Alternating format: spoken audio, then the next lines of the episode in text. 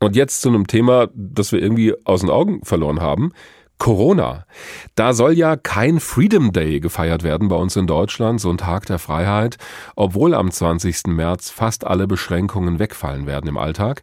Gestern haben sich Bundesgesundheitsminister Karl Lauterbach und Justizminister Marco Buschmann darauf verständigt, wie das laufen soll. Die Bundesländer werden auch wieder Einschränkungen beschließen dürfen, auch nach dem 20. März, aber eben nicht mehr bundesweit und nur, wenn es die Lage wirklich erfordert. So regelt es dann das aktuelle Infektionsschutzgesetz. Jetzt gibt's aber diejenigen, die schon fordern, dass wirklich alle Beschränkungen wegfallen sollen. Also auch wenn das aktuelle Infektionsschutzgesetz ausläuft. Darüber habe ich mit Jan Eggers gesprochen. Der schaut sich immer die aktuellen Daten hier im HR-Info-Team an zur Pandemie.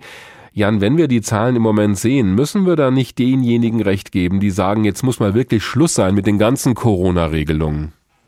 Ja, wir sehen ja, dass im Augenblick die Zahlen tatsächlich wieder so einen leichten Bogen nach oben nehmen, weil mhm. da kommen jetzt gerade so zwei Effekte, die so ein bisschen gegeneinander arbeiten. Das eine ist das, was wir sehen, dass die Omikron-Welle jetzt ausläuft, schlicht und ergreifend deshalb, weil einfach inzwischen so viele Leute äh, infiziert waren oder auch geimpft sind, dass das Virus einfach nicht mehr so viel Leute zum Anstecken findet. Das reduziert seine Geschwindigkeit, die man ja über diesen R-Wert misst, muss unter eins sein, haben wir alles x-mal gesagt. Auf der anderen Seite natürlich, wenn wir lockern, wenn wir zum Beispiel in den Schulen die Maskenpflicht aufheben, wenn wir dafür sorgen, dass wieder mehr Menschen zusammenkommen dürfen, dann geben wir dem Virus wieder so einen kleinen Geschwindigkeitskick. Und das sind so die beiden Kräfte, die so gegeneinander arbeiten. Vielleicht kann man es so am besten zusammenfassen, indem wie das der Virologe Martin Stürmer gerade für den HR zusammengefasst hat. Der sagt, er ist der Ansicht, die Lockerungen kommen vier Wochen zu früh. Mhm.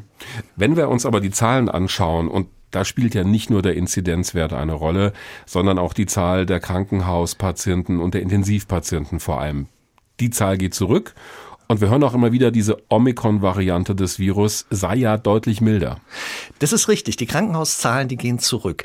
Aber wir sollten eine Sache uns genauer angucken, nämlich die Vorstellung, dass Omikron tatsächlich so viel milder ist, dass wir da eigentlich nicht viel machen müssten. Hm. Wir sind da im Augenblick in einer glücklichen Situation und das zeigt uns der Blick ins Ausland, wenn wir nämlich nach Hongkong gucken. Hongkong äh, als Teil des chinesischen Raumes hat auch versucht, Covid mit so einer Null-Covid-Strategie einzudämmen, also wirklich alle radikal zu isolieren. Da wurden keine Gefangenen gemacht, das wissen wir. Das klappt jetzt mit Omikron nicht mehr. Das Virus ist weggelaufen.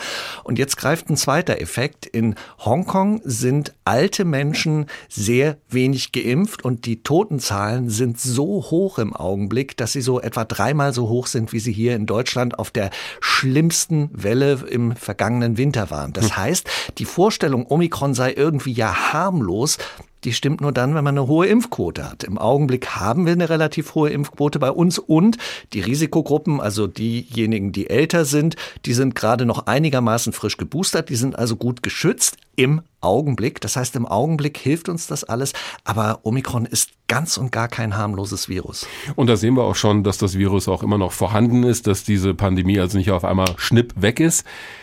Allerdings kommt jetzt der Frühling. Wir werden wieder mehr draußen unterwegs sein. Da ist halt einfach wahnsinnig viel Luft und da heißt es ja, da ist das Ansteckungsrisiko eigentlich nicht mehr wirklich vorhanden. Bringt das endlich Entspannung? Also es bringt eine ganze Menge Entspannung, weil äh, selbst die Viruspessimisten, die müssen zugeben, draußen ist das Risiko mhm. eigentlich äh, so gut wie nicht vorhanden. Jetzt ist die Frage dieser Saisoneffekt, also der Effekt, den der Frühling und der Sommer haben, wie hoch ist der? Und wir haben ja das eingangs gehabt, diese Idee, dass da verschiedene Kräfte, ein paar bremsen, ein paar beschleunigen. Und jetzt versuchten Wissenschaftler das zu beziffern. Da tobt auch noch einiges an wissenschaftlicher Auseinandersetzung darüber. Aber was ich so vor einem Jahr gelesen habe, damals noch mit anderen Viren, das war, dass man das so einschätzen kann. So ganz, ganz ungefähr ist das in der gleichen Größenordnung wie das, was die Maskenpflicht uns bringt. Also mhm. könnte man so vielleicht ganz grob sagen, aber das ist wirklich ganz über den Daumen gepeilt.